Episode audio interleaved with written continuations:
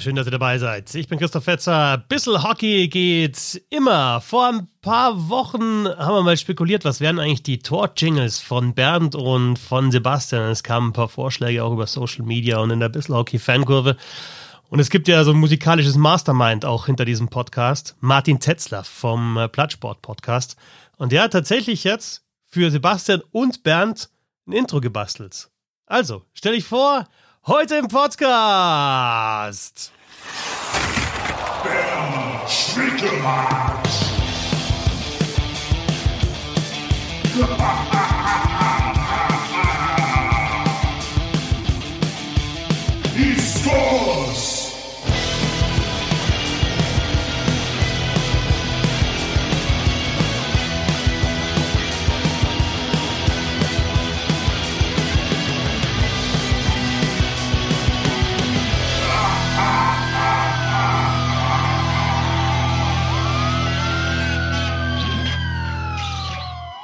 Bernd Schwickerath. Also ich muss sagen, Respekt musikalisch finde ich es gar nicht so übel. Ich finde, der Sound ist so ein bisschen Geisterbahn, den brauche ich jetzt vielleicht nicht, aber äh, aber sonst äh, ja Respekt an Martin. Ja. Und, und hast du die, ein bisschen die lang vielleicht, sagen wir mal so. hast du die, die, die Sirene hinten raus äh, erkannt?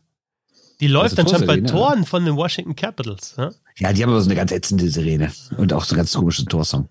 Seit dem, seit dem letzten Quiz bezweifle ich, dass der Mann tatsächlich Fan von den Washington Capitals ist. Aber Und Sebastian hat auch eine bekommen. Heute mit dabei. Der vierte Kampfkratzen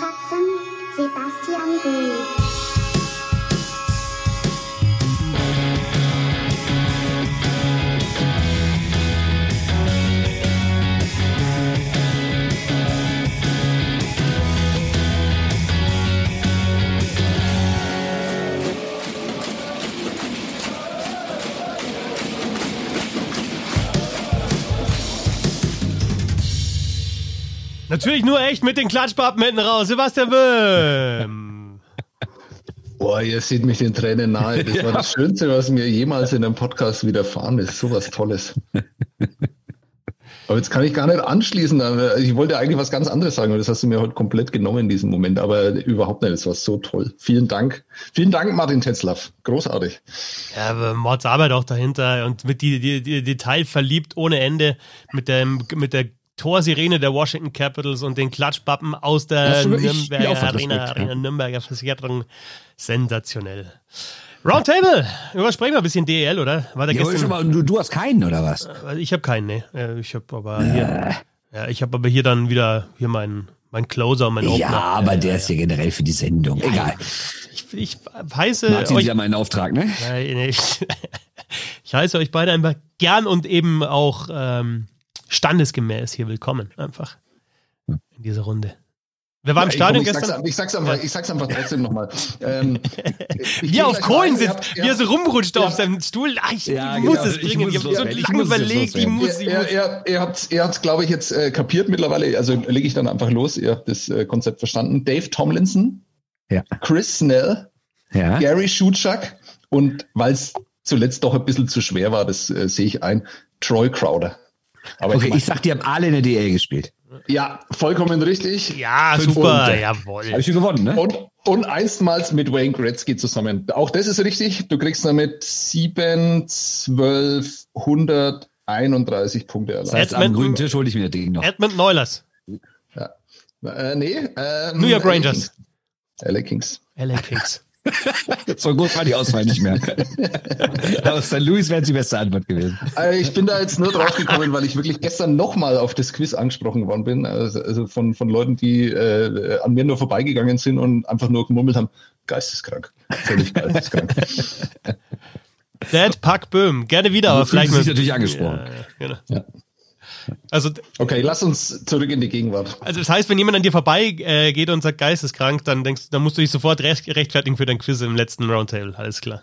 Also in dem Fall wusste ich äh, dass es sich darauf bezieht, ja. Okay. Normalerweise natürlich nicht, klar, aber normalerweise ist halt Franken einfach. Wer war im Stadion gestern? Bernd auswärts, oder? DEG? War auswärts, oder? Ja. Ja, Fernseher DEG auswärts, ne? Fernseh Ich- auswärts. Nie nach Bremerhaven gefahren. Nee. Ähm, Nee. Aber Sebastian, Sebastian, ähm, Augsburg gesehen, oder? Gestern? Ja, war auch ein bisschen auswärts so. Also äh, man, man, wünschte sich auswärts irgendwie so ab dem zweiten Drittel. Viele Tore, aber jetzt nicht so die ganz große Intensität. Tom Rowe, ne, der, großer Freund von Superlativen, sagt, bestes erstes Drittel, das er jemals von seiner Mannschaft gesehen hat. Gegen Augsburg. Okay, und ähm, aber nach dem 3-0 war das Spiel einfach durch. Ähm, muss man nicht weiter drüber reden. Was ich ein bisschen schade fand, ähm, ist, da kann man auch über Fankultur reden, müssen wir vielleicht mal eine eigene Sendung machen. Ähm, also die Augsburger Panther haben sich eventuell mit großer Wahrscheinlichkeit einfach verabschiedet aus Nürnberg erstmal, zumindest für das, für das nächste Jahr. Ähm, und es ist einfach nichts passiert. Also die Ice Tigers selber haben so eine Collage gemacht in, im ersten Power Break. Das war schön. Also so wirklich auf gemeinsame Momente hingewiesen und alles Gute IV und äh, irgendwie nur gemeinsam ist richtig oder so. Ich weiß den Wortlaut nicht mehr so ganz genau, aber es war, das war sehr nett und auch respektvoll und wirklich gut. Aber so von den Fans kam von beiden Seiten gar nichts. Und das fand ich echt schade, weil ähm, ja, also so die ganz große Rivalität ist es nicht, aber es ist halt doch, äh, also die Städte sind eineinhalb Stunden auf der Bundesstraße voneinander entfernt. Ähm, da hätte schon mehr kommen können. Fand ich wirklich schade. Aber in welche Richtung? So nach dem Motto, oh Gott, traurig, wir wünschen, dass ihr bald wieder da seid oder eher so endlich seid ihr weg? Überhaupt irgendwas. Also ich meine, du kannst ja dich drüber lustig machen, ähm, so angemessen und vielleicht sogar geistreich drüber lustig machen. Du kannst es aber auch tatsächlich bedauern. Du kannst irgendein Spruchband ausrollen, ähm, dass man die vermissen kann, weil ich meine, ist ja so, ne? Sind doch so ein bisschen, wenn man ganz ehrlich ist, so ein bisschen Everybody's Darling der DEL, ne? Geile Fankultur, überhaupt noch Fankultur, mega Stadion, ähm, vielleicht die beste Stimmung in der DEL und dass das jetzt wegfällt, ist natürlich auch gerade für die bayerischen Vereine auch ein finanzieller Faktor, ne? Also jetzt kann man dann sagen, Kassel. Die reisen ja auch, ne? Genau, wenn die tatsächlich kommen, ähm, dann werden die dann das nicht ganz so schlimm aussehen lassen, also dieses Defizit, weil die ja auch erstmal überall wieder hinfahren. Aber natürlich macht es für, für Straubing, Ingolstadt, München äh, München jetzt am allerwenigsten vielleicht, weil denen es egal ist, aber äh, Nürnberg, das äh, wird sich im, im Geldbeutel bemerkbar machen, wenn die dann nicht mehr dabei sind. Also ich finde es tatsächlich sehr schade und auch ein bisschen schade, wie das gestern zu Ende gegangen ist, weil, ja, also dem Spiel hat so ein bisschen gefehlt und der Stimmung hat so ein bisschen gefehlt. Ja, schade. Ja, aber ich hätte, also erwartest du, dass jetzt die Augsburger Fans sich von, von jedem Standard so nach und nach verabschieden, dann auch in den, in den Spielen? Nee, andersrum. Was? Andersrum. Das, also, okay. Also, dass da halt einfach überhaupt noch irgendwas kommt. Und ich kann mich halt einfach an wirklich sehr stimmungsvolle Abende in der, im Lindestadion noch erinnern, als die so beide Mannschaften immer so drauf und dran waren, in die damalige erste Bundesliga aufzusteigen und da wirklich eine Zeit lang so eine sehr schöne Rivalität war und ähm, die Fangruppen beiderseits wirklich auch sehr kreativ sich gegenseitig beleidigt haben. Und davon ist halt einfach wirklich überhaupt nichts mehr übrig. Und das hätte man einfach nochmal irgendwie aufgreifen können. Da erwartet natürlich keiner irgendwie kurvenfüllende Choreo, das ist schon klar, aber irgendwie irgendwas und es war halt einfach gar nichts da. Ich fand es schade, vielleicht bin ich auch der Einzige unter den 4046 mit einem Herzen. Ja, irgendwie. Ne? Also ist, ist doch einfach, ja. Nee, aber ich, ich, direkt, werde, also, ich werde vermissen, ja. Ja, und ich meine, das ist gar nicht nur auf das Spiel bezogen oder auf die vermeintliche Rivalität oder auch nicht, aber ich finde generell ja, dass nicht nur die Vereine, sondern auch so die Fanszenen viel zu wenig so aus der Geschichte machen. Ne? Also wie, ich meine, ich war ja letztens, äh, habe ich euch ja gesagt, in England beim Fußball und da ist es halt so, also wie da die Vereinsgeschichte ganz anders gelebt wird und wie das auch in Gesängen sich widerspiegelt oder in alten Bannern oder sowas. Ne? Und hier hast du eigentlich nur diese Standardsachen und die Standardfahnen in den Vereinsfarben halt. Und es ist irgendwie, also alle erzählen immer was von Traditionen, wie wichtig und wie toll das sei, wie sie das auch abgrenzt, zum Beispiel vor, vor Investorenvereinen und sowas. Aber was dann genau diese Geschichte ausmacht oder was denn besondere Momente waren, sei es positiv oder negativ für dieser Geschichte, das höre ich dann irgendwie nie. Ne? Also ehrlich gesagt, kenne ich von den meisten Vereinen nur so die Geschichte, die ich selber mitbekommen habe. Aber weiß ich nicht, wer sind denn die Legenden aus Augsburg der 50er Jahre oder keine Ahnung, ne? nur so als Beispiel. Und ich finde, da wird viel zu wenig draus gemacht. Es hängen so ein paar Banner unterm Dach mit ein paar Rückennummern, okay, aber die sagen mir dann meistens auch nicht, wenn da nur irgendein Nachname steht. Also, ja, ich bin da total bei dir, dass da viel zu wenig passiert, meiner Meinung nach. Ja, und ich glaube, also vielleicht fängt es in Nürnberg jetzt gerade erst wieder an, weil da ist es schon so, dass die Ice Tigers, also der Club an sich, da schon was machen jetzt. Ne? So die, diese Retro-Nacht war wirklich, also war sehr stimmungsvoll insgesamt. Jetzt haben sie da gestern ähm, sich von, von den Augsburger Panthern vom IV verabschiedet. Das war auch sehr angemessen. Also die machen da schon was, das springt nur noch nicht so auf die Fans über. Ich glaube. Das meine ich äh, ja, genau. Also die Vereine machen hin und wieder was. Also auch bei Jubiläen und sowas. Aber, aber nur mal als Beispiel. Hat die Nürnberger Fankurve einen eigenen Gesang über Patrick Reimer? Und ich meine jetzt nicht Patrick Reimer, äh, sondern einen richtigen Gesang, richtig mit Text über ihn. Gibt sowas? Nein, und es ist absolut. Ähm, und gibt es in Düsseldorf meiner Meinung nach zu Daniel Kreuzer zum Beispiel auch nicht. Das hm. ist doch Wahnsinn. Hm. Ja, das ist wirklich Wahnsinn. Wahnsinn ist absolut das äh, angemessene Wort. Also ein Fangesang hat ja nur Oliver Mibus. Ja, aber das ist ja auch nicht so richtig auf ihn bezogen. Das ist ja so ein Gag, den es in mehreren Orten gibt, ne? Ja, ja mag sein. Aber ich weiß, was du meinst. Bei ihm ist es zumindest so, ja. Also ja. Tradition als abstrakter Begriff ist das so ein bisschen für mich. Ne? Also Tradition, das genau. ist toll, also das, das macht uns groß, das macht uns stark, das macht uns zu, zu einem der Teams in der DL, das gibt ja mehrere.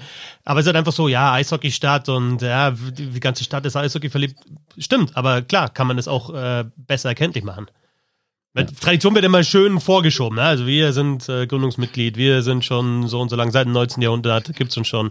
Äh, jeder äh, denkt und isst und trinkt und fühlt nur Eishockey in der Stadt. Ähm, ja, stimmt schon. Ich war. Ja, ja, und vor allen Dingen ganz kurz, ich finde, Tradition ist ja kein Wert an sich, sondern Tradition bedeutet einfach, was etwas schon lang da ist oder auch wiederholt wird oder sowas. Sondern es muss ja auch was, was macht denn das konkret aus? Also nur weil ein Verein alt ist oder ein Stadion alt ist oder eine Fanszene seit 50, 60, 70 Jahren irgendwo steht, ist das ja per se erstmal nichts Gutes. Da muss ja irgendwas passiert sein, ne? was das besondere Flair dann ausmacht. Das meine ich halt. Darüber erfährt man nichts.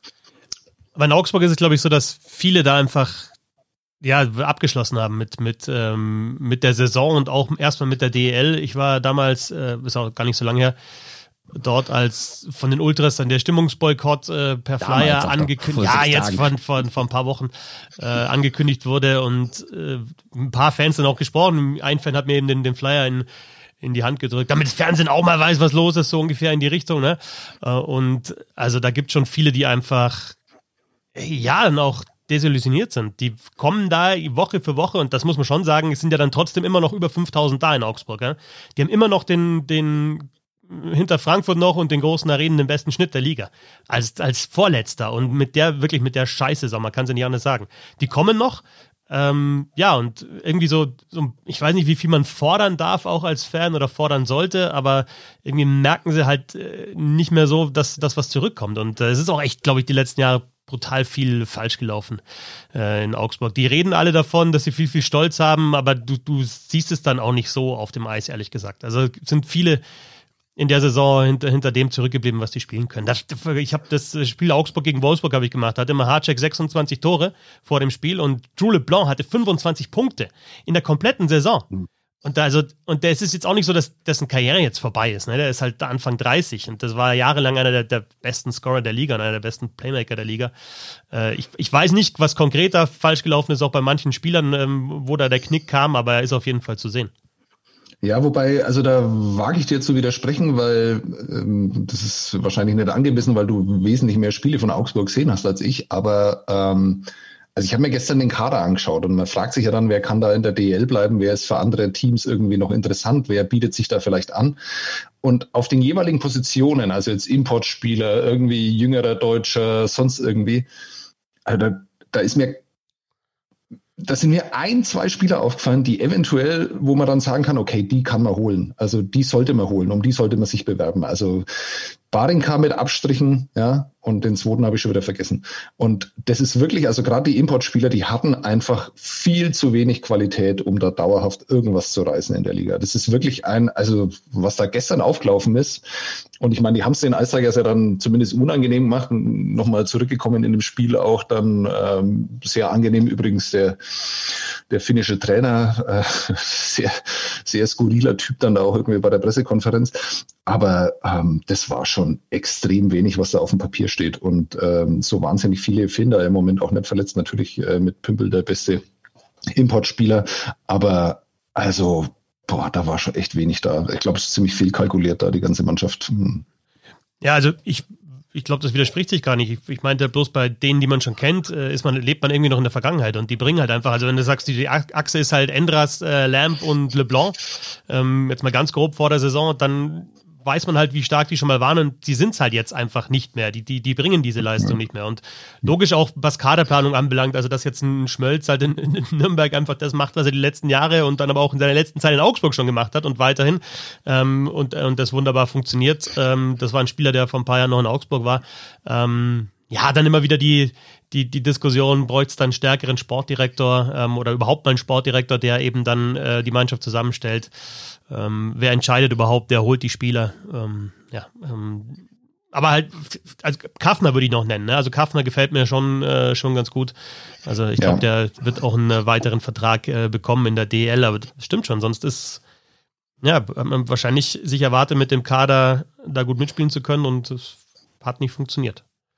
Vielleicht hat man sich auch zu viel von Dennis Endras versprochen. Also ich sage nicht, dass Dennis Endras schuld ist, dass sie da unten drin stecken, aber er war halt auch nicht in der Lage, die da alleine rauszuhexen. Also nach dem Motto, einer bügelt ständig irgendwie die Schwächen der Vorderleute aus. Er hat zwar echt gute Phasen gehabt, aber ich finde gerade im neuen Jahr oder sagen wir mal so, seit Dezember hat er mir nicht mehr so wirklich gut gefallen. Ist jetzt auch bei 3,4 fast Gegentore pro Spiel. Wie gesagt, liegt nicht nur an ihm. Ne? Er muss natürlich auch deutlich mehr halten als andere Torhüter in dieser Liga und deutlich schwierigere Sachen, weil halt vor ihm schlechter verteidigt wird. Aber vielleicht, äh, naja, ich bleib dabei. Also er war jetzt auch nicht der, der das alleine rausreißen konnte. Ne? Aber ist das nicht, ist das nicht, passt das nicht perfekt zu der Diskussion? Ja, das, das ist unser Torwart, der uns damals zur Vizemeisterschaft geführt hat und jetzt kommt er zurück. Ähm, das ist ein Augsburger, das ist der Heilsbringer, ja, und das ist halt einfach bis zum gewissen Grad Leben in der, in der Vergangenheit. Und äh, also wer, wer sollte von, von, von einem ähm, Spieler im, im Herbst seiner Karriere dann auch noch erwarten können, dass er eben da die Kohlen aus dem Feuer holt. Das ist einfach auch da ist, ist zu, zu große Erwartungshaltung. Ja. Der ist jetzt, der ist jetzt, der wird 38 dieses Jahr. Dennis. Das ist Egal, dass wir eigentlich gar nicht über Augsburg sprechen wollten. Ne? Und Ja. deshalb reden wir über Augsburg. Wir wollten was völlig anderes machen. Ja gut, viel Gelegenheit werden wir dazu vielleicht gar nicht mehr haben, ne? deswegen Ja, das passt das schon. Ja, aber es ist trotzdem einfach, also ich, ich bin da immer extrem gern hingefahren und äh, jetzt nochmal zu diesem Spiel gegen Wolfsburg, das ist einfach, das war unglaublich. Normalerweise fliegt dir da das Dach runter. Das ist, das Stadion ist sensationell. Ich finde, das ist ein perfektes Eis, Eishockeystadion. Ja, das ist Ja. nicht, das ist jetzt nicht so ein komplett altes, ranziges, ich mag die auch gern, aber ist vielleicht nicht mehr standesgemäß im Jahr 2023 in der DL. Aber es ist halt ein, äh, ein klassisches Eisstadion, aber mit, ja, mit, mit, mit, äh, sag ich jetzt mal, mit, mit, mit modernen Elementen. Stimmung ist dort überragend. Äh, 5000, 6000 Leute machen da Rabatt. Bernd damals äh, Viertelfinale gegen Düsseldorf, das war das ist sensationell. Die, die Serie Ja, gegen, und es also dann auch mal gesteigert worden genau, gegen München. die Serie gegen München war überragend, egal ob das jetzt in München war oder vor allem dann in Augsburg von der Stimmung. Äh, also mir tut es schon weh, dass, dass, äh, ja, dass wir vielleicht in nächster Zeit jetzt, wenn es um die DL geht, äh, über die Panther nicht mehr sprechen und über die Fans und über die Stimmung und über all das, was halt die, die Mannschaft ausgezeichnet hat. Ja, ich finde, das muss man trennen. Ne? Also mir tut's für das Publikum leid, mir tut's da für Leute leid, die da irgendwie arbeiten und für eventuell, weil in der zweiten Liga weniger Geld da ist, ihren Job verlieren oder sowas. Auch für den einen oder anderen Spieler tut's mir leid, aber mir tut jetzt nicht unbedingt so grundsätzlich leid, weil ich halt finde, dass es die sportlich absolut verdiente Konsequenz ist aus den letzten Jahren. Und wenn man sagt, wir spielen mit Auf- und Abstieg, dann muss es nun mal Auf- und Absteiger geben. Und dann ist halt jetzt einer davon Augsburg. Das heißt ja nicht, dass sie nicht wiederkommen können. Also dann ist das halt so. Aber klar, für einzelne Leute tut es einem dann schon leid. Aber ich bin jetzt nicht generell, dass ich sage, oh Gott, die armen Augsburger. Weil ich meine, die hatten die gleichen Chancen. Nicht wie alle, ist auch klar. Aber die hätten jetzt auf jeden Fall Möglichkeiten gehabt, um sportlich nicht auf Rang 14 stehen zu müssen. Ne? Das ist keine böse Verschwörung oder sowas gegen die. Ja. Wobei jetzt in, nach den letzten Jahren hätte man da auf, auf 14 schon auch jemand anders erwarten können. Ne? Also es ist jetzt auch nicht so, dass Augsburg die letzten Jahre, ich meine, das war 2019 war Halbfinale. Ja, es gab andere Mannschaften wie, wie Schwenningen oder Iserlohn, die halt länger schon wirklich hinten drin Ja, hängen. Und, und Augsburg ist, das ist jetzt echt halt in den letzten drei Ja, Jahren einfach auch so ein erwischen können, Absturz, absolut. Ne? Aber sie haben es halt irgendwie besser gemacht. Ja, das ist halt ein Ne? rasanter Absturz, ne? wenn du 2019 noch im Halbfinale stehst und ein, ein Spiel davon Ja, entfernt bist, aber du München warst zu ja auch kein schlagen. dauerhafter Halbfinale. Nein, aber du bist ja genauso schnell hoch, wie du wieder runter bist. Ne? Ja, wobei in der Phase hatte ich sie schon so auf dem Zettel als eine Mannschaft, die, die regelmäßig in die Top 6 äh, kommen kann. Also so, so, ja, doch. Keine Ahnung, vielleicht habe ich eine falsche Erinnerung, aber ich fand das damals schon, war schon eine Überraschung, dass die irgendwie in die Play ins Halbfinale kommen. Logisch war das überraschend. Schauen wir in der Tabelle ein bisschen weiter hoch. Äh, München hat äh, die, die Hauptrundenmeisterschaft oder Hauptrundenplatz 1 jetzt fix gemacht mit dem Sieg gegen Ingolstadt. Äh, nicht mal einzuholen, wird also durchgängig Heimrecht haben in den Playoffs.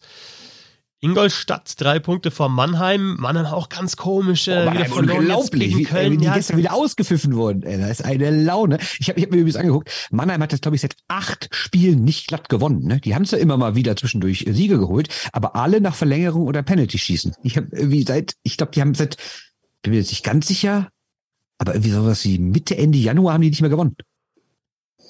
Mannheim-Wolfsburg wäre es aktuell im Viertelfinale. Würde ich jetzt, würde ich jetzt sagen, äh, habe ich jetzt keinen klaren Favoriten, wenn es die Serie gäbe. So wie die Adler drauf sind. Oder Sebastian lehnt sich ganz genüsslich zurück und äh, denkt sich wahrscheinlich, ja, ihr werdet schon sehen, dann in den Playoffs sind die Adler wieder da. Ja, egal ob es gegen die Ice Tigers geht oder nicht, ja, dann, dann läuft schon wieder. Nee, also das Gefühl habe ich überhaupt nicht. Und wenn du sagst, äh, habe ich keinen klaren Favoriten, dann ist es für mich ein, ein Chiffre für, ist mir auch völlig egal, wer in der Serie weiterkommt.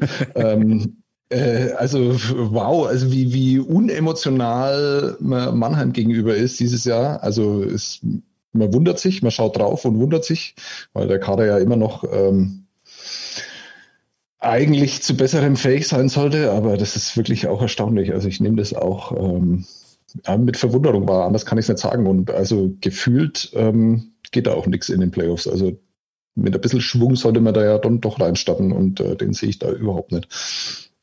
Ich sehe aber ehrlich gesagt nicht nur Verwunderung bei mir, oder ich stelle sie nicht nur fest, sondern ich bin mittlerweile in dem Stadium gekommen, dass ich alles in Ordnung finde. Die gewinnen, sag ich, ja klar, ist Mannheim. Die verlieren nicht, ja, Mannheim dieses Jahr. Das ist irgendwie ganz komisch, ne? Man, man, also klar, dass die gestern dazwischen durch 1-5 zurücklagen gegen Köln, das war natürlich schon was Besonderes, gerade weil Köln auch in den Spielen davor jetzt nicht so überragend gut war. Aber dass die grundsätzlich ein Heimspiel verlieren und ausgepfiffen werden und schlechte Stimmung herrscht, ist ja mittlerweile ja schon Standard in Mannheim, oder? Ja, das stimmt. Vor allem die Stimmung, die schlechte Stimmung herrschte ja schon, als es noch besser lief. Ne? Also das war ja. Da haben sie wenigstens noch gewonnen, ne? ja. Naja, Übrigens aber weiterhin beste Defensive der Liga und bestes Penalty-Killing der Liga. Gute Torhüter, ähm, ja, und eigentlich ein Kader auch, der hier, der weiß, wie man Playoffs spielt. Also würde mich auch nicht überraschen, wenn die dann in den, in den Playoffs wieder alles rum, äh, umreißen. Äh, aber Absolut, vielleicht kommt ja irgendwann so eine, so eine, so eine Scheiß drauf Einstellung in der Kabine. ne? Wir ziehen das jetzt durch auf drei Wochen. Weißt du nicht, klar. War ja letztes Jahr Der- ähnlich. ne? Also ich meine, das, die hätten beinahe Berlin rausgeworfen im Halbfinale. wäre das dein Sleeper-Pick für die Playoffs quasi Mannheim? So, so ist Mannheim gesunken, dass man die mittlerweile schon als Sleeper. Ja, Mannheim ist kein betrachtet. Sleeper, also bloß weil die Dritter sind, Mannheim ist kein Sleeper. Nee, nee Mannheim ist Ja, kein Sleeper. 20 Punkte weniger als München. Das ist jetzt nicht wenig, ne? Ja gut, aber wenn wir über Sleeper sprechen, also über Überraschungen in den Playoffs, wenn jetzt Mannheim ins Finale kommt, dann sagt keiner, würde ich jetzt, also wenn ich jetzt in April schaue und sage, da steht Mannheim im Finale, dann ist es für mich keine Überraschung. Dann, These. Alle außer München sind Sleeper. Ja, boah, Exakt das habe ich mir gestern auch gedacht, als ich mir dann Sleeper habe überlegen müssen und dann so einzeln da durchgegangen bin und mir bei jedem gedacht habe, ja, aber. Also wirklich bei jedem Einzelnen gab es ein Ja, aber. Und es ist einfach so. Also äh, jede Mannschaft, die München fordert im Finale, ist äh, eine Überraschung. Und vor allen Dingen auch Außenseiter. Ne? Wobei München ja auch in den direkten Duellen jetzt gar nicht so überragend war gegen die anderen Top-Mannschaften. Ne? Also da gab es Ja, immer mal stimmt. wieder auch Niederlagen und auch deutliche Niederlagen. Ähm, gut, jetzt jetzt gegen Ingolstadt, das war jetzt überzeugend und das war halt auch wieder so ein Spiel, wenig Tore verhältnismäßig. Die gewinnen das Ding, ziehen es durch. Ich finde auch, also der Kader ist jetzt aktuell, glaube ich, gar keiner verletzt bei München. Jetzt holen die den Johansson, den äh, Sebastian haben wir in, in Nürnberg dann das erste Mal gesehen. Äh, ich fand den von Anfang an, also ist vielleicht jetzt nicht der beste Verteidiger der Liga, aber der kommt da, macht sein erstes Spiel, ist sofort äh, präsent, fordert die Scheibe, äh, bereitet ein Tor vor, das dann nicht gezählt hat. In dem Fall äh, spielt Unterzahl, also den, den holst du und zack, stellst du rein und ja, liefert einfach. Und das ist halt dann der neunte Verteidiger, die, den jetzt Nürnberg, äh, München im, im Kader hat.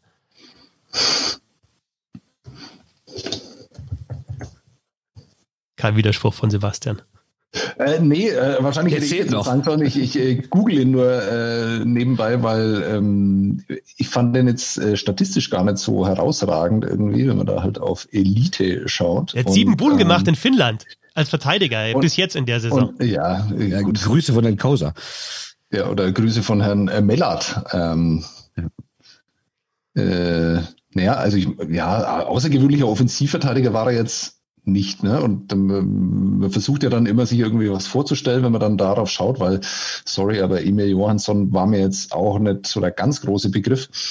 Und das finde ich dann immer spannend, als äh, welche Spielertypen die sich dann halt herausstellen. Und äh, du siehst dann halt vom ersten Shift an und äh, du hast ja nach 20 Minuten deine erste große Analyse schon gepostet, absolut angemessen, ähm, dass es halt ein äh, spielintelligenter, sehr cleverer Verteidiger ist, der natürlich absolut perfekt in diese Mannschaft reinpasst. Ja. Und ähm, so jemanden kann man dann halt nur in München wahrscheinlich nachverpflichten. Alle anderen müssen halt mindestens irgendein Gerichtsverfahren irgendwo anhängig haben, um die dann im Februar Februar noch in die DL zu holen.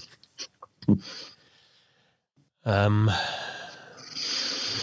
vielleicht, auch, vielleicht auch vorstellen nach 20 Minuten. Klar, aber ich meine, der skatet gut, der hat eine Übersicht, der hat den Kopf oben, der spielt Ja, auch im eigenen, im eigenen Drittel, spielt, also die brauchen noch keinen Offensivverteidiger mehr. Die haben Redman und Blum, die beide über 30 Punkte haben. Die brauchen keinen Verteidiger mehr, der, der nach Oh, vorne McKinnon will ich auch noch nicht vergessen, glaube ich. Ja, äh, der hat aber nicht über 30 Punkte. Äh, McKinnon ist auch ein guter Offensivverteidiger. Die haben genug, die nach vorne spielen. Die brauchen auch, äh, ja, einfach diese soliden, ähm, vielleicht auch unaufgeregten Verteidiger, die die Scheibe hinten rausbringen und im eigenen Drittel einen Job machen. Gewonnen übrigens in Vecchie. Äh, Emil Johansson, sehe ich gerade bei Elite Prospects. Ähm, also alles, alles Sleeper außer München. Würde Ja. ich sagen, also wer soll denn da ernsthaft eingreifen? Also klar, Ingolstadt stark, aber ich traue denen zu, über sieben Spiele die zu schlagen. Mannheim traue ich es aktuell gar nicht zu. Straubing ist mir auch auswärts zu schwach. Düsseldorf ist nicht weit genug. Wolfsburg bringt's irgendwie nicht. Und dann wird's ja schon ganz eng. Ne? Also, Wolfsburg bringt es irgendwie nicht so ja, ist doch so. Schalten Sie ein für weitere Analysen. Wolfsburg bringt irgendwie nicht. Ja, ist doch so. Habt ihr mal Wolfsburg Ja, gesehen ich- in den letzten Wochen? Ja, ja, ich. Das hat doch äh, nichts damit es- zu tun mit es dem, was die da eigentlich mal spielen wollten. Irgendwie unter, also ich meine, die waren im Finale, dann kommt Stewart und dann wurde wieder alles hart und schnell und nordamerikanisch und denkst dir, oh Scheiße, mit denen ist aber wieder richtig zu rechnen. Und dann spielen die so eine komische Saison irgendwie. Also, keine Ahnung. Mit einzelnen wirklich guten Leuten. Sp- Spencer Magic fand ich immer schon gut und äh, dieses Jahr richtig explodiert. Auch Strahlmeier ist nach wie vor gut, aber das sind ja so viele Leute, wo ich denke so, boah, musst du die irgendwie in Wolfsburg haben? Könnten die nicht auch in Schwenningen spielen oder so? Also, weiß nicht. Trotzdem, also Ja, Wolfsburg ist eine, in den Playoffs, glaube ich, eine unangenehme Mannschaft. Das auf jeden Fall. Also, Ja, aber da reden wir halt jetzt über Viertelfinale oder dann mal vielleicht eine etwas engere Aber das ist Halbfinalserie. Beliebtheitswettbewerb, ne? Der muss Tore schießen. Ja. Ähm, wer jetzt über sieben München schlagen kann, ich sehe ehrlich gesagt auch keinen. Ich fände es eh schon mal sensationell, wenn Ingolstadt ins Finale kommen würde. Ne? Also ich meine, jetzt ist es zumindest eins und zwei und nach dem Spiel gestern, ich habe von dem Spiel relativ viel gesehen gestern, habe ich mir schon gedacht, okay, ähm, irgendwie ist es für mich jetzt vorstellbar und wir dürfen nicht vergessen, dass das eine Mannschaft ist, die in den letzten Jahren unter Schäden halt genau eine Playoff-Serie gewonnen hat und das war in der, in der Best-of-Three-Saison. Äh, also da irgendwie dann die Münchner ähm, ged- gedragon slaughtert hat, äh, Doug Schäden.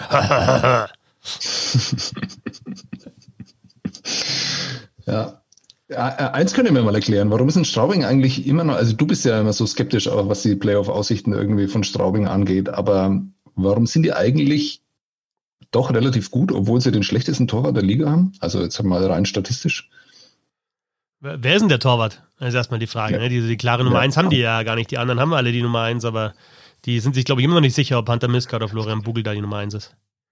Genau, und äh, der eine ist saved above average, wirklich der schlechteste Torwart der Liga statistisch. Also kann man jetzt drüber diskutieren, was es wirklich genauer aussagt, aber der ist wirklich einfach nicht gut. Und ähm, ich, Hunter Miska hat sein letztes Playoff-Spiel 2016 in der USHL für die, wie auch immer man das ausspricht, Fighting Saints gemacht. Und ähm, also das finde ich auch spannend. Ne? Also es bedeutet nicht, dass er nicht heiß laufen kann. Ähm, bedeutet auch nicht, dass der 20 Jahre alte Bugel da heiß laufen kann. Aber da wäre für mich schon das ganz große Fragezeichen, was die Playoff-Aussichten von, von Straubing angeht. Und insgesamt, also äh, Playoff-Performance jetzt von den Spielern, die schon in den Playoffs waren in der DEL. Also da sind nicht viele dabei, die schon, schon Playoff-Runden gewonnen haben. Also mit Straubing natürlich überhaupt nicht, weil, weil die Tigers ja aus dem Viertelfinale auch nicht rausgekommen sind die letzten Jahre. Und auch irgendwie so äh, Connolly, ähm, damals noch Williams oder so, waren in der Hauptrunde immer Top-Scorer oder Superscorer.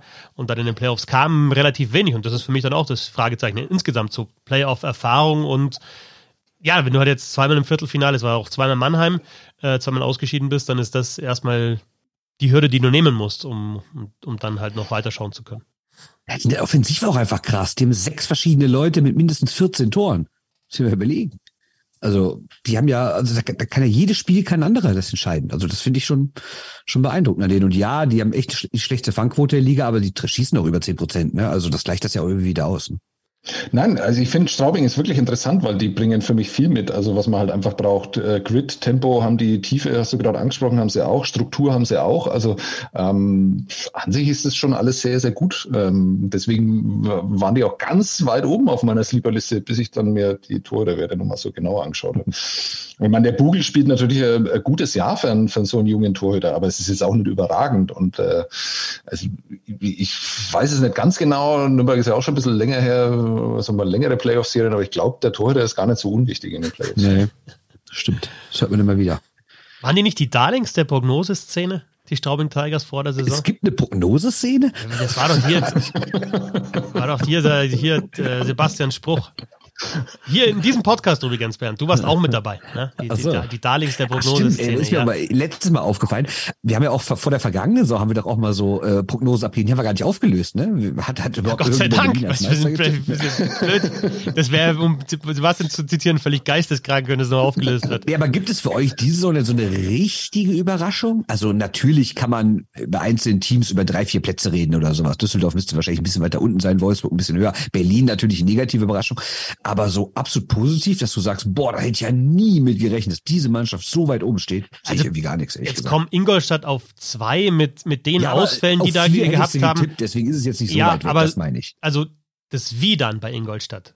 Das Okay. Wie schon. Ja, okay. Also, dass, dass du dann, wenn, wenn alle fit sind und die dann, ja, das, es läuft auf einmal, ja, okay, dann werden die Zweiter von mir aus. Aber da sind so viele ausgefallen, haben so viele deutsche Spieler halt so einen Sprung gemacht und, und so viel Eiszeit bekommen und haben sich weiterentwickelt. Also das Wie ist dann für mich schon überraschend, dass du halt einen fast identischen Kader so, so umdrehen kannst dann von einer Saison auf die andere. Das ist für mich die Überraschung. Und, und Düsseldorf auf fünf, ja, ob der, mein, fünf statt acht, ist das eine Überraschung? Weiß ich nicht, aber ähm, ja, ich hätte es auch nicht gesagt, dass das ein, ein möglicherweise ein Top-4-Team ist vor der Saison. Okay, ich sag mal so, dass sie jetzt sieben Punkte Vorsprung auf Platz sieben haben, fünf Spieltage Verschluss, das ist schon viel. Gebe ich dir recht. Aber du hast recht, sonst siebter, achter wäre jetzt so normal gewesen, glaube ich, ne? Ja. Nee, aber sonst Überraschungen. Löwen, Frankfurt hätte ich vor der Saison gesagt, dass die zumindest ein Wörtchen mitreden können um die Top 10. Ich kann es gerade null nachvollziehen, was ihr erzählt. Ihr sagt, naja, aber so wirkliche Überraschungen und dann zählt ihr eine Überraschung nach der nächsten auf und äh, Nein, auch, ich relativiere die doch alle. Ich, ich, ich, ich sag doch, ja, da sind einzelne Mannschaften ein bisschen besser als erwartet, aber wenn jemand zwei, drei Plätze besser dasteht, als ich oder der Großteil der Leute sie jetzt eingeschätzt hat, dann ist es ja keine Für, Riesenüberraschung. für Bernd oder? ist es nur Ja, eine Überraschung, wenn Bietigheim Tabellenführer ist. Das ist für Bernd, Ja, das ist eine ich- ich Überraschung. doch- ja, also. Ich, ich kann da nur wiederholen, was der Christoph gerade völlig zu Recht gesagt hat. Es geht doch um das Wie. Wenn du vor der Saison ähm, gewusst hättest, wie viele Stammspieler, Leistungsträger ähm, bei Ingolstadt ausfallen, hättest du doch nie und nimmer gesagt, dass die Zweiter werden. Nie. Mit einem Trainer, mit einem. Trainer, der noch nie in der DL war, mit einem Manager, der das äh, hauptamtlich in der ersten Saison macht. Also das äh, war schon echt ein krasser Umbruch. Genau, und äh, ich kann mich nur wiederholen, ähm, die Verteidigung von der DEG, also ohne Kiumiski, nie und nimmer, dass sie äh, so sicher äh, unter, den, unter den Top 6 sind zu Genau. dem Zeitpunkt. Das Also musst du dazu nehmen. Ohne. Komiski und O'Donnell, äh, Düsseldorf auf dem Weg in die, in die, in die Top 6 Viertelfinale und damit besser als in der Tore vergangenen Saison. Und fast ohne von Fischbuch, das muss ja auch zurechnen. Ja. naja, plötzlich, ne, geht doch, geht doch. Ja, geht doch, ist eine Riesenüberraschung. Sensationell, was hier abgeht. Ey. Wahnsinn. Die Cinderella League. Genau, und jetzt reden wir über die positiven Überraschungen. Aber sorry, also äh, seit gestern Abend, ich habe es mir gerade nochmal angeschaut, die Eisbären kommen da nicht mehr rein. Die, die kommen nicht in die erste Playoff-Runde. Nee, glaube ich jetzt auch Und- mittlerweile. Und dann, und, dann, und dann frage ich mich, wann das letzte Mal ein Meister der beiden Vorjahre, der sich vom Kader her, jetzt können wir wieder die Torwartdiskussion führen, aber gar nicht so groß verändert hat, so abstürzt in der DEL, kann ich mich nicht dran erinnern. äh, München, weil sie pleite waren, aber sonst fällt mir auch Ja, also, ja, genau, aber äh, Nee, ernsthaft, also, ich, also hat man wenn Meister. das keine Überraschung ist, weiß ich nicht, ja. Also, Nee, ich sage ja, negativ gibt es eine Überraschung, definitiv. Ja, Ja. ja aber ich glaube auch, also äh, klar, ist irgendwie immer noch möglich, dass sich auf Rang 10 mogeln. Aber selbst da, also meine Theorie war ja, die war ja nicht so mega kreativ, aber die hatten ja wahrscheinlich viele, aber ich habe mir so gedacht, ah, wenn die jetzt noch so einen Lauf kriegen, dann werden die irgendwie Zehnter und rasieren dann den Siebten, der irgendwie enttäuscht dann die Sechster geworden ist. Dann gehen die mit einer ganz anderen Einstellung da rein, als halt der schlecht gelaunte Siebte. Und dann rasieren die einfach da durch. Aber mittlerweile sage ich, selbst wenn die in die Playoffs noch irgendwie reinrutschen, warum sollen die denn auf einmal den Stand jetzt siebten Köln schlagen? Weiß ich gar nicht. Ja, vor allem, die müssen ja von diesen fünf Mannschaften, die um die zwei Plätze da spielen, müssen die ja noch drei hinter sich lassen. Und das, das, also natürlich ist das rechnerisch möglich, aber es sind drei Mannschaften, die dann alle abkacken müssen und sie müssen Und auch gegeneinander spielen. Alles, genau, und sie müssen mehr oder minder alles gewinnen. Ich, also halte ich für Ja, und wenn du allein beim Blick auf die Punkte, sie haben 65, sie haben noch fünf Spiele, das heißt, es sind 80 Punkte möglich, wenn sie wirklich alles holen und alles äh, nach äh, 60 Minuten gewinnen, was jetzt die letzten Spiele auch nicht der, der Fall war. Also es ist jetzt auch nicht so, dass die, die einen mega Lauf jetzt mitgenommen haben. Zwischendrin war der mal da, aber jetzt nicht. Und Nürnberg hat 75, Löwen, äh, Frankfurt haben 74, äh, sind zwei Siege. Dann haben die die Punkte auch schon. Ne? Also das ist Ja. Ja, ähm, schwer zu machen, auf jeden Fall. Ja, und es wäre auch nicht verdient. Also klar, verdient und unverdient ist keine Kategorie, die entscheidend ist, weiß ich selber. Aber so vom Gefühl her fände ich es einfach in Ordnung, wenn Berlin die Playoffs nicht erreicht. Aber ich finde es gut, dass Sebastian das nochmal, äh, also das nochmal ähm, auch äh, explizit zusammengefasst hat, was das eigentlich für ein Absturz ist. Weil wenn sie jetzt irgendwie dann am Ende um zwei Punkte Platz 10 verpassen, dann heißt es vielleicht nach der Saison, ja, dann haben sie nochmal gut aufgeholt und äh, waren nochmal dran und hat nicht sollen sein. Aber als, als das Top-Team der letzten Jahre dann eben so eine solchen Saison über, über weite Strecken zu haben, ist schon, schon krass. Ich mache es mal den Ja, Vergleich. Was glaubt ihr, wie viel Berlin zum gleichen Zeitpunkt der Vorsaison hatte, wie viele Punkte? Also jetzt sage ich euch, Berlin hat aktuell 65 Punkte. Was glaubt ihr zum gleichen Zeitpunkt der Vorsaison, wie viele Punkte hatte Berlin? Wahrscheinlich schon über 100, oder? Ja, wahrscheinlich, also min- äh, 35 Punkte mehr. 107. Hm. Schon eine harte Nummer, oder? Tja, Also Berlin auch kein Sleeper mehr. Ne, die schlafen schon. Alles. Alles Sleeper außer München und Berlin. Gut, dann äh, schauen wir in die NHL, oder? Würde ich sagen. Klar. Ähm, äh, Trade Deadline. Äh, ist es überhaupt noch eine Trade Deadline, Bernd? Also ich meine, äh, ja.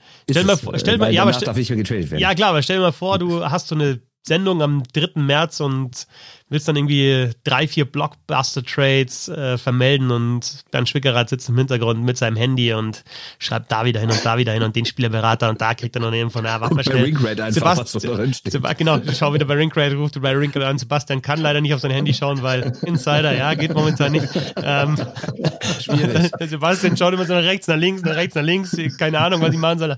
Ähm, Guckt über welche Schultern. und es passiert nichts. Es passiert einfach nichts, weil halt davor schon fünf oder sechs Trades waren. Es ist doch keine Trade Deadline mehr, sondern irgendwie, was weiß ich, eine, eine Dead Zone oder äh, was weiß ich. Aber Ja, ich meine, den Gag, dass da nichts passiert, den, ich habe den habe ich schon in mein Buch geschrieben und das habe ich vor sechs Jahren geschrieben. Also äh, das ist ja jetzt nicht neu. Aber ich finde auch, dass in diesem Jahr gibt's größere Trades als erwartet und es gibt sie dann doch früher, ne? Also dass so ein Tarasenko, so ein O'Reilly und so, dass die alle schon jetzt so deutlich früher oder so ein Bo Horvath und äh, ja, wer weiß, was noch mit Kane und Carlson und so passiert. Ähm, Da ist schon viel los, glaube ich. Ich finde es total spannend. Da habe ich gestern auch mit Kollegen drüber geredet. Ähm, diese Kunst oder ich, wie, wie, ich weiß nicht, wie man so beschreiben soll, aber auch das, vor allem des nordamerikanischen Eishockeys, sich selber schlecht zu machen. Ja, also da wird ja dann immer gesagt, ja, schaut mal in die NBA, was das für eine Show da ist und ein All-Star nach dem nächsten Wechsel da. Und währenddessen geht so irgendwie so im Randnotizenbereich, Tarasenko, O'Reilly, gehen alle über den Tisch. Äh, Patrick Kane, einer der ganz großen Spieler im letzten Jahrzehnt, wird andauernd gerüchtet irgendwo hin. Und ja. ja, in die NBA, schaut doch mal in die NBA und wie toll das ist und wie langweilig das bei uns ist. Und ich denke mir immer, ja, vielleicht müsst ihr einfach den Scheiß mal ein bisschen feiern, den ihr da selber abzieht. Und das finde ich unglaublich. Also auch dieses, sorry, dieses Narrativ von wegen, dass an der Trade Deadline nichts passiert, das stimmt doch einfach auch nicht jedes Jahr. Also das ist doch einfach völliger Quatsch. Und dieses Jahr. Ja, aber die ganz großen Namen sind halt selten. Ja, aber sehr viel größer als Tarasenko, O'Reilly, Stanley, Kapitän von einem Stanley Cup-Sieger und jetzt Patrick Kane dann auch noch, der ja auch mit sehr großer Wahrscheinlichkeit dann doch noch über den Tisch geht. Timo Meyer ist jetzt auch nicht ganz unbekannt. Also da passiert schon einiges. Ne? Und ähm, also ich fühle mich da gut unterhalten. Ich, äh, Also ich sage ja, dieses Jahr finde ich auch krass, weil du noch siehst, äh, wen haben wir jetzt so vergessen? Gothisbeer gibt's noch, ähm, Chikrin ist natürlich immer wieder dabei. dann jemand wie Erik Klingberg. Karlsson. Ja, Karlsson habe ich schon erwähnt, aber Klingberg auch, den gibt's ja auch noch. Also Ja, ja, das ist das Entscheidende, dass halt bisher fast oder ausschließlich eigentlich äh, namhafte Stürmer ähm, getradet worden sind. ja, und Das alle vom Westen in Osten, ne? Das ist auch verrückt. Hm, Stimmt, ja. Ich glaube, es warten halt einfach alle auf den Chikrin-Deal und dann gehen die Verteidiger dann auch so langsam über die Bühne. Ne? Aber das ist halt noch nicht passiert. Und dann kann man dann tatsächlich nur hoffen, dass es dann vielleicht eher näher zur Trade-Deadline, weil sonst könnte die Trade-Deadline dann halt wirklich ein bisschen langweilig werden. Ist vielleicht, wenn du das mit der NBA vergleichst, hast du jetzt mehr Ahnung davon, Sebastian, der, der Punkt, dass es wenig so One-for-One-Deals gibt, äh, wie damals halt Subban Weber zum Beispiel oder dann äh, Hall Larson oder so. Du tauscht einen Spieler gegen den anderen, dann kannst du einfach ab, abwägen, okay, wer ist jetzt da der bessere, wer hat das gewonnen oder warum passt der jetzt besser rein? Also wirklich so zwei große Namen. Jetzt haben wir ja über, es sind natürlich große Namen, Tarasenko mit O'Reilly, mit ähm, Horvath, das waren jetzt die ganz äh, großen Deals. Aber im Gegenzug kommen halt immer dann mehrere oder ein Draft-Pick und Draft-Pick ist immer so, ah, ist immer so abstrakt. Du weißt nicht, du kannst du natürlich in ein paar Jahren sagen, hey, das ist der Draftpick, der, keine Ahnung, dieser Super-Tscheche geworden ist, den sie dann an Nummer 15 gezogen haben, ja? Und äh, auf einmal macht er halt 70 Tore in einer Saison. Und dann sagst du, oh, da haben sie aber den Draft verloren. Aber Draftpick ist halt einfach, äh, den, den Trade verloren. Draftpick ist einfach brutal abstrakt. Du weißt nicht, was es wird. Ja, aber das war es in der NBA auch. Ne? Also das ist ja teilweise so kompliziert, dass da immer noch ein drittes Team dann mit dabei sein muss, um das mit dem Gehalt irgendwie dann auf die Reihe zu kriegen und sowas. Also in der NBA, das wäre jetzt dann der, der schlechte Vergleich. Ich glaube, der Vergleich ist ohnehin unzulässig, weil du ja wesentlich weniger Spieler hast. Die Spieler sind größere Persönlichkeiten und so haben wir alles schon mal durchgekaut. Deswegen ist es dann halt auch eine größere Show und so Spieler wie Durant und, und Irving, die ja zum Teil auch einen sehr zweifelhaften Charakter dann haben, ähm, die, haben dann einfach mehr Macht und können dann einfach mehr einfordern. Und ob man das jetzt dann wirklich immer so will, dass die Spieler dann halt äh, sagen, ja, also da will ich jetzt was aufbauen und drei Monate später, okay, ich möchte hier sofort weg, bitte trade mich woanders hin. Also das ist ja jetzt eigentlich auch nicht das, was man, was man will für die Liga. Das Einzige, und da hast du recht, äh, das gab es halt in der NHL auch früher, dass du halt äh, vergleichbarer in die, in die Trades gehen konntest. Spannend finde ich nur in dem Zusammenhang, äh, wunderschönes Stück auf The Athletic dazu auch gelesen, also dieser O'Reilly-Trade ähm, nach äh, St. Louis äh, von Buffalo, das galt ja als der unausgewogenste und äh, der größte Stil äh, ja überhaupt in der Geschichte. Tja, und äh, wie lange ist das jetzt her?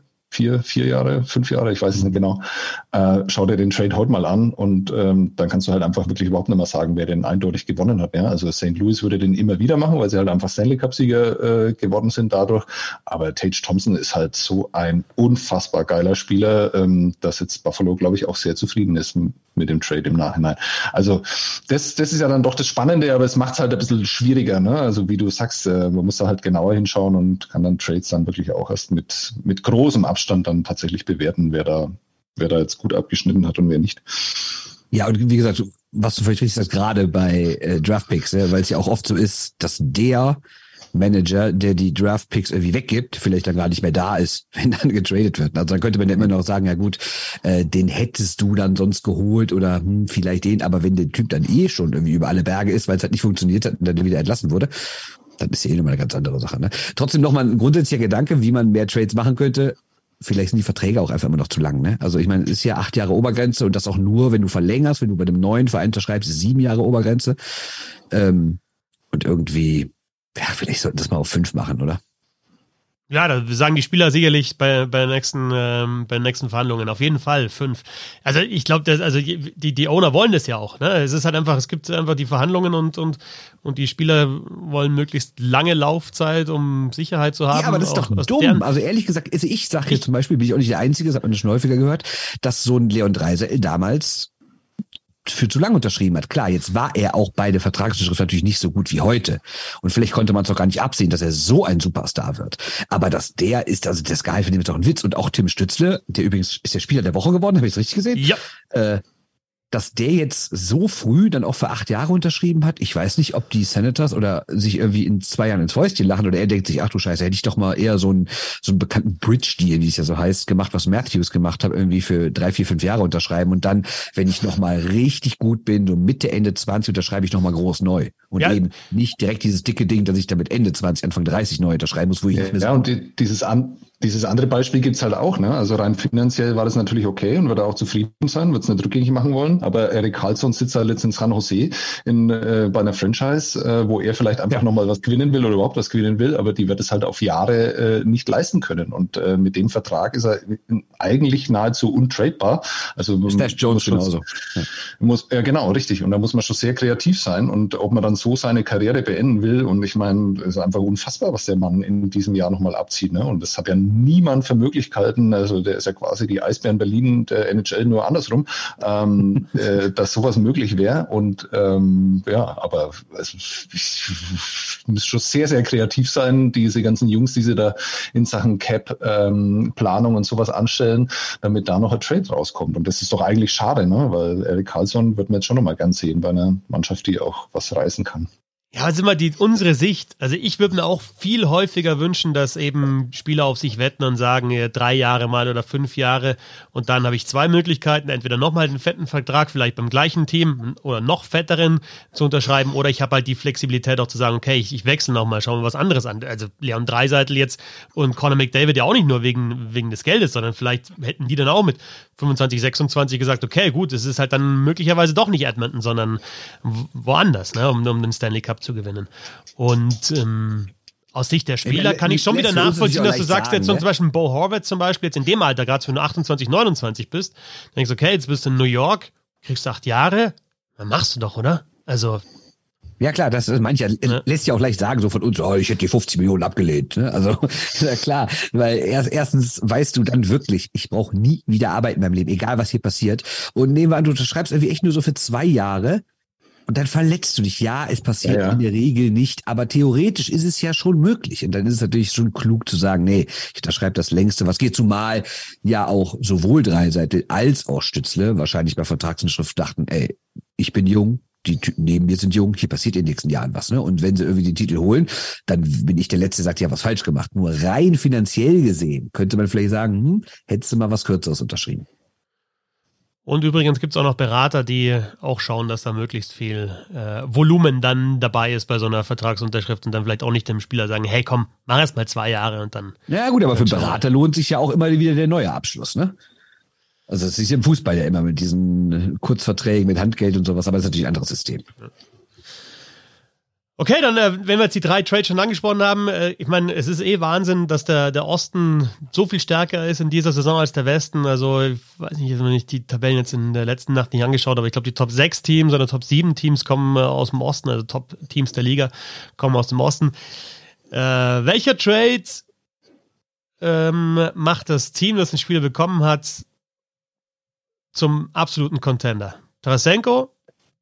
Harvard wohl nicht oder eben O'Reilly. Letzte Nacht Hattrick, Ryan O'Reilly. Spielt mal in einer Reihe mit Tavares und mit äh, Mana. Ist ein Center, Tavares ist auch ein Center, Mana spielt wie ein Center. Haust mal alle drauf, alles zusammen.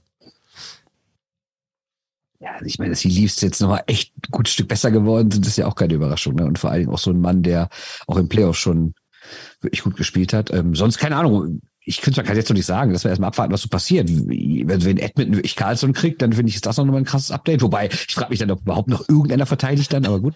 Und, ähm, und äh, wer weiß, wo Kane hingeht, ne? Weil der wird auch noch ein Team besser machen. Ja, ich halte aber die Wahrscheinlichkeit auch für groß, dass das der, der, der größte Deal an der Trade Deadline war, weil O'Reilly einfach also du siehst halt, unter welchem Druck da eigentlich alle Beteiligten sind in Toronto. Ne? Also diesen Deal dann halt zu machen, so jemanden zu holen, äh, ohne zu wissen, ob wie man den bezahlen kann nächstes Jahr, ob man den bezahlen will. Ähm, aber natürlich ist O'Reilly ein Spieler, der absolut den Unterschied machen kann. Und ähm, also ja, also aus den genannten Gründen, die du ja sehr schnell skizziert hast, ne? also Carlson in Edmonton hört sich natürlich mega geil an, aber das wird halt die Probleme wahrscheinlich gar nicht so sehr lösen, die man dann da hat, ne? Und äh, die dann vielleicht Edmonton doch nicht zu einem Contender machen, so schön das dann ist. Und man kann dann sagen, okay, dann gewinnen sie halt jedes Spiel 7 zu 5 oder 7 zu 6, ja, kann auch sein. Ähm, ist in den Playoffs aber auch eher unwahrscheinlich. Ähm, also O'Reilly ähm, halte ich schon für einen sehr, sehr klugen Deal, sagen wir es mal so. Carlson, Dreiseitel und McDavid zusammen auf dem Eis. Schade, dass es da kein 3 gegen 3 gibt in den Playoffs. Das wäre großartig. Einfach nur die drei durchspielen lassen. Wäre geil, ne? Wobei bei, bei Carlson fand ich auch ganz interessant, ähm, als als so losging mit seinem Scoring, ähm, die, die Rolle, die halt dann auch andere Spieler einnehmen müssen, wenn er auf dem Eis ist und wenn er dann mal aufzockt. Also zum Beispiel Thomas Schertl dann in, in San Jose war dann einfach derjenige, der, der abgesichert hat und der, der dann auch zurückgegangen ist, mal die blaue Linie ähm, übernommen hat. Ähm, und das muss dann halt auch funktionieren in einem Team, ne? dass du wieder einen hast, der dann halt die, defensive Arbeit macht für, für einen, der, der glänzt nach vorn. Da gibt es ja einige Kandidaten bei Edmonton, also da bin ich, bin ich sehr zuversichtlich. Ja. Eine Ausbildung in der Versicherung gemacht. Ein Quiz habe ich noch dabei. Ja, dann Echt? hau raus. Uh, Hau Äh, raus. ist ein bisschen schwieriger als letztes Mal, ne? Weil letztes Mal war ein bisschen. Endlich. Also, Endlich der letztes Mal war. Ja, Dead Park Böhm war easy peasy. Also, ne. So leicht.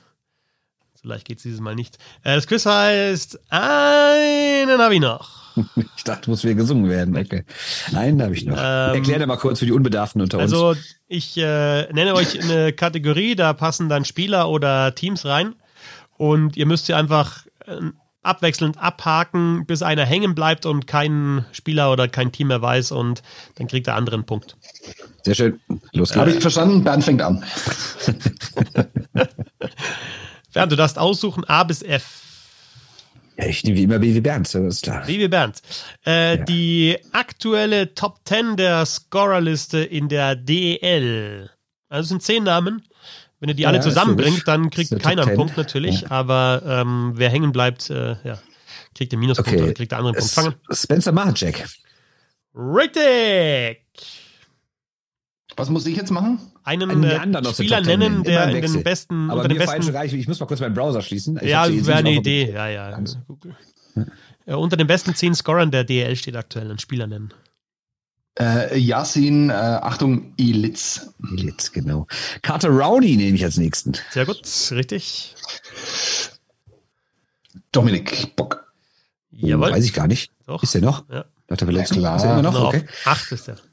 Hätte ich mich schon nicht getraut. Da siehst du, oh fuck, jetzt bin ich, ach, ach, ja, gut, Tourisson, sehr gut. Der ist Tourisson aktuell auf Platz, nee, nach der letzten, nach gestern sogar wieder auf Platz 1.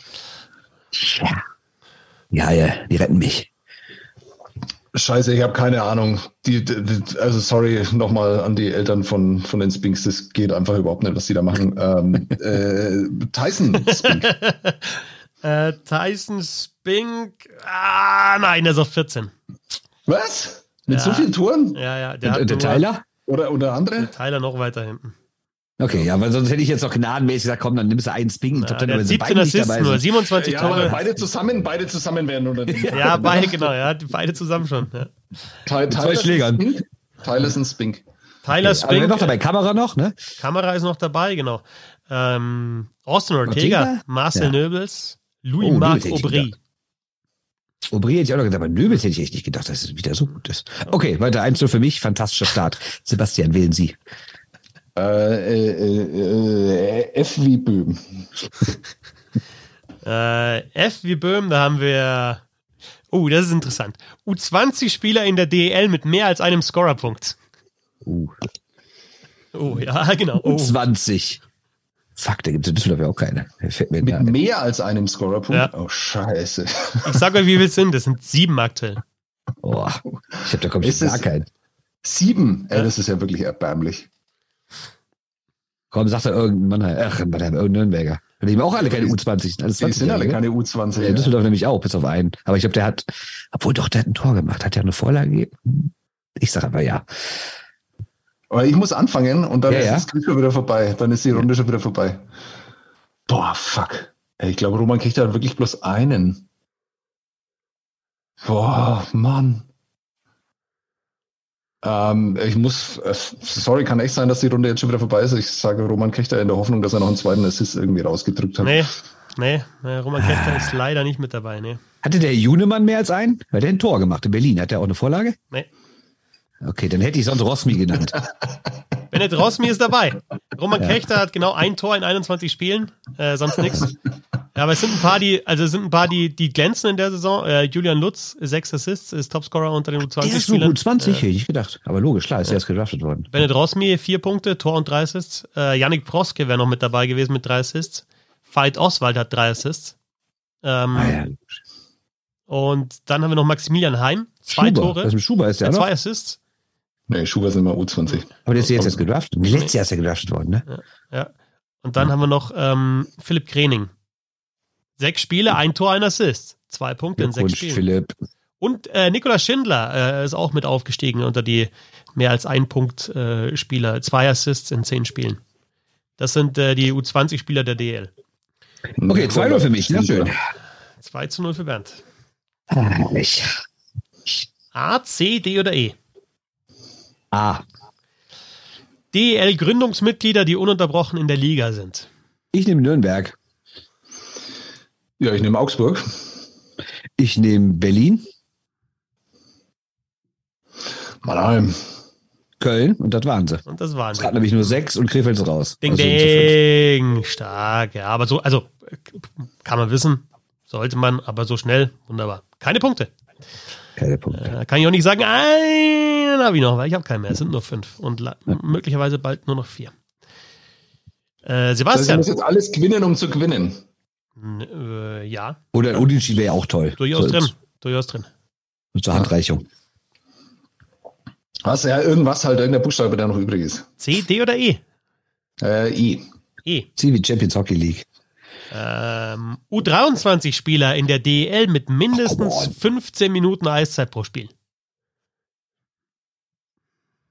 Ja, äh, das können ja nur Nürnberger sein und äh, Ja, irgendeiner von den Glessel, Glötzels, Hüttels, die alle gleich heißen. Ja, fang an. Äh, ja, äh, äh, heißt der äh, Hüttel. Ich fange mit Hüttel an. Richtig? Das ist der, also der, der ist top. 2027, über 20 Minuten Eiszeit. Äh, auf Platz nehme ich jetzt 1. aber Schuber. Ja, ist gezockt, aber leider verzockt, Bernd. Echt nicht dabei? Schuber ist äh, gerade nicht mit dabei. Ne? Ähm, Schäbig. da gibt es aber noch ein paar andere Kandidaten, die, ähm, aber Maximilian Schuber hat, ähm, wo haben wir denn? Hier auf Platz 10 ist er bei 14, 14, also fast eine Minute, weniger als 15. Ja. Bitter. Ja, Wie spricht man denn den aus? Ist Zuber, Schuber? Schuber. ich habe ihn, wie du dir vielleicht denken ja kannst, einfach, selber gefragt, ja, so wie man das halt macht als Kommentator, dass er halt, du willst ja den Namen richtig aussprechen, ja. Wen stellst du die Frage einem Fan über Twitter oder stellst du dir die Frage dem Spieler selber? Das ist die Frage. Und ich habe ihn gefragt, habe ich gesagt, Maxi, ist es eigentlich Super oder Schuber? Sagt er, ist mir egal, geht beides, aber richtig ist Super. So, jetzt wisst ihr das. Es ist völlig egal, geht beides. Super. SZ ist super. Super. Okay. Super. Ja. Aber geht beides. Ne? Genau. Also wie bei Elis. Elis geht auch beides. Ja, Schwickerrad oder Schwickerrad, völlig egal. Böhm, Bohem, völlig Geht wurscht. alles. Fetzer, Geht alles. Fetzer, geht alles. Ist alles okay. Genau, finde ich. Schwitzkarat. Hier, das ist übrigens für dich entscheidend, äh, Sebastian. Mein Vater hat ja früher so äh, berufliche Kontakte auch ins Frankenland gehabt und da bekamen wir mal einen Brief, da stand drauf Herr Schwiggenroth mit Doppel-G und ROD hinten. Das fand ich auch schön. Ja, wir trollen konnten wir schon immer. Ja, Schwiggenroth. Ähm, gut, dann steht es nur noch 2-1 und damit wird es nochmal eng. äh, es gibt noch Äh, C, wähle. C oder D. Äh, jetzt will ich C wie Champions League. Okay. Kanadische Headcoaches in der DEL aktuell. Fange ich an, ne? Ja.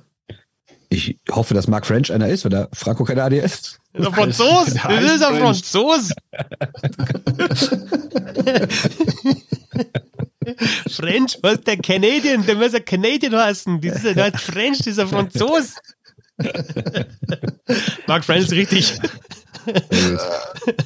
Mark French ist richtig. Ähm, UV Crab. äh, der wäre jetzt tatsächlich auch mal äh, der erste Gedanke gewesen. Äh, Habe ich aber nicht hingebekommen, da einen Gag draus zu machen. Ah, ähm, boah, die, ich, ich, ist das peinlich. Ist Rowe anscheinend keiner? Okay, ist der Ami oder was? nee, äh, ist das peinlich. Äh, Don Jackson ist der Kanadier? Ja. ja. Nee, ist nicht, oder? Nee, Don Jackson ist Amerika US-Amerikaner. Na, scheiße, ist das peinlich. Okay, wir beenden das Ganze. Hätten wir doch, ja, ja, Harold Kreis hätte man nennen können, ne? Er ist- hat doch bestimmt einen kanadischen Pass. Und Greg Poss, der. hm. Greg Poss ist auch Ami. Jetzt auch Ami. Echt? Das sind alles Amis. Was mit Aubin? Der ist aber. Oh, ja, klar, ist ja Aubin. macht er die mit Aubin, French, da, gut. Mike Stewart, Rex Stewart, ja. Bill Stewart. Austro-Kanadier, finde ich auch mal ein geiles Wort.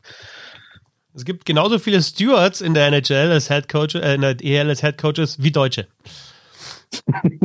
Das ist schön. Das ist wunderschön. Und das, das, lässt du, das ist halt die Qualität dieses Podcasts. Das lässt Ja. du einfach mal in so einem Nebensatz einfließen. Da machen andere ganze Folgen. Das sind Advanced mir, Stats. ist mir gerade Ja. so aufgefallen. Also es gibt sechs Kanadier mit Mark French, Bill Stewart, Serge Aubin, Mike Stewart, Gary Fleming und Harold Kreis.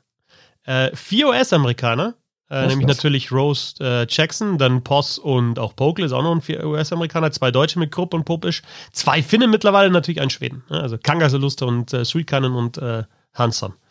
Ähm, Gut, die zwei Finnen würde ich jetzt nicht als Erfolgsmodell ansehen, aber naja. Ja, aber ist, also haben wir eine finnische Flagge da. Ne? Äh, damit äh, das Quiz 3-1 für mich. Sebastian, die letzte machen wir trotzdem noch. Komm, entschieden.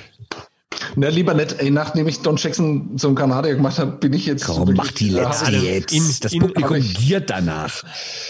Okay, wie D, wie D, wie Blamage, bitte. Hauptrunden erste in den vergangenen zehn Jahren in der DL. Scheiß drauf. Echt, sorry, da wollte ich vorhin noch mal drüber reden. Warum heißt der Mist Hauptrunde? Ja, es ist doch völlig egal. Das ist nicht Haupt. Ja, das, um was es geht, passiert dann danach. Deswegen ist es nicht Haupt. Doch, ja. das ist die Hauptrunde. Vorrunde. Ja, nee, Vorrunde, ich nenne das schon immer Punkterunde. Punkterunde ist auch okay, aber Vorrunde ist Schwachsinn. Nee, Vorrunde, ist Schwachsinn. Ich nenne es Punkterunde, weil Hauptrunde ist auch okay. Die Schwachsinn. Also es okay. geht halt einfach das, was danach kommt, das zählt, das ist Haupt. Regular Season. Ähm, Frag mal die, frag mal die Leute, die die Geld verdienen müssen, äh, wel- welche Runde für die die Hauptrunde ist. Ja, okay, mag sein, ja. ähm, äh, ja, Hauptrunden, äh, Vorrunden, also Punkterunden, Punkterunde. erste, erste in den Wer vergangenen zehn Punkte Jahren in der? DL. In den letzten, Zehn Jahren. Zehn. äh, und ich soll anfangen, N nenn Nur einen. Also, EHC Rasenball München. richtig, Ich nehme die SAP Adler. richtig, Ich nehme die äh, Anschütz äh, Eisbären. richtig. Ist das zehn Jahre her? Sonst würde ich auch die Thomas Sabo Ice Tigers nehmen. Das ist mehr als zehn Jahre her. Nee, ich nehme die. Ich traue es mit zu. Äh, Scheiße. Die einzige Mannschaft, peinlich, die da noch mit dazu peinlich. ist. Nein, aber ich, also weißt du, es gibt nur noch eine. Sebastian. Hättest du In den gewusst? letzten zehn Jahren. Wolfsburg. in drei, Wolfsburg. VW Wolfsburg. Auch nicht. Hä? Wer denn also? Hm, Oder kommt jetzt hier mit Nord-Süd-Gruppe? Nee, das Nee, wäre nee, ja nee. auch schon dick gewesen. Man muss dazu sagen, nicht mehr in der Liga. Hamburg. Hamburg Ja, Freezers. Hamburg Freezers. stimmt. Also die, die, die Mhm, Grizzly ja. Adams Wolfsburg damals noch. Ähm, 2010, 2011 Hauptrunden erst. Bester Name. Mindestens so geil wie Fischtown Pinguins. Grizzly Adams Wolfsburg. Aber wann war Nürnberg denn äh, Punkterundenmeister? Nee, unter, unter Sabo nie, Sinobret. sondern 2008 das letzte Mal. Ja, genau. 2007, Ach, 8, echt? 7 Preis genau. Das ist schon krass. Oder seit 2007, 8 Nürnberg, Wolfsburg, Hamburg einmal und sonst nur München, Berlin und äh, Mannheim. Ja. Ja, womit das wohl zusammenhängt. Ja, das ist die Frage. Ein Mysterium. Fragt man sich in Mannheim und in München auch. Und in Berlin Ja. wahrscheinlich auch. Mensch, was könnte das, also ich weiß Was machen wir einfach in, Dort, wo man es auch ausgibt, da, ja genau. Und dort, wo man es tatsächlich auch ausgibt, den, diesen Grund, äh, fragt man sich das auch. Ne? Warum Ja. langt es eigentlich nie nicht mal zum Hauptrundenmeister? Punkterundenmeister, sorry. Punkterundenmeister. Also du sagst doch noch. Punkterundenmeister, sagst du noch. Könnte, äh, kommt der Fett dann wahrscheinlich bald in die Ecke mit. Sagst du auch Punkterundenmeister dann? Also nee, ist das sag für ich gar nicht. Meister? Meister hat auch nichts verloren, sorry. War. Nee, das in Nürnberger benutzt man das Wort nicht so oft. Ja, schön. Knapp, knappes Quiz. 3 zu 2 für Bernd. Herzlichen Glückwunsch. Ja, wow, war das knapp. Hm. Also ich jetzt Quizmeister, sozusagen. Das war fucking awesome, fucking awesome. Wird, wird, wird, wird jetzt mit einer Hymne nochmal gespielt von Martin oder was? Gerne, wenn du willst. Nein, alles gut. Wie, wie hat der Martin das eigentlich geschafft, dass Klaus Hille das einspricht für ihn? Also das war, war irgendwie sehr cool. Man kennt sich, man schätzt sich. Sebastian Wilmer und Bernd Schwickerath, vielen Dank. Christoph Fetzer, ebenfalls vielen Dank. War wie gerne fest. Äh, bis zum nächsten Mal. Ciao. Ja, machen wir so. Tschüss.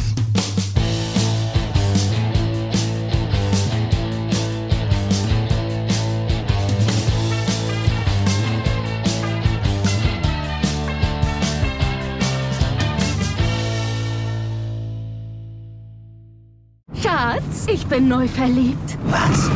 Da drüben. Das ist er. Aber das ist ein Auto. Ja, eben. Mit ihm habe ich alles richtig gemacht. Wunschauto einfach kaufen, verkaufen oder leasen. Bei Autoscout24. Alles richtig gemacht. Wie baut man eine harmonische Beziehung zu seinem Hund auf? Puh, gar nicht so leicht. Und deshalb frage ich nach, wie es anderen Hundeeltern gelingt, beziehungsweise wie die daran arbeiten. Bei Iswas Dog reden wir dann drüber. Alle 14 Tage neu mit mir, Malte Asmus und unserer Expertin für eine harmonische Mensch-Hund-Beziehung, Melanie Lippisch. Iswas Dog? Mit Malte Asmus. Überall, wo es Podcasts gibt.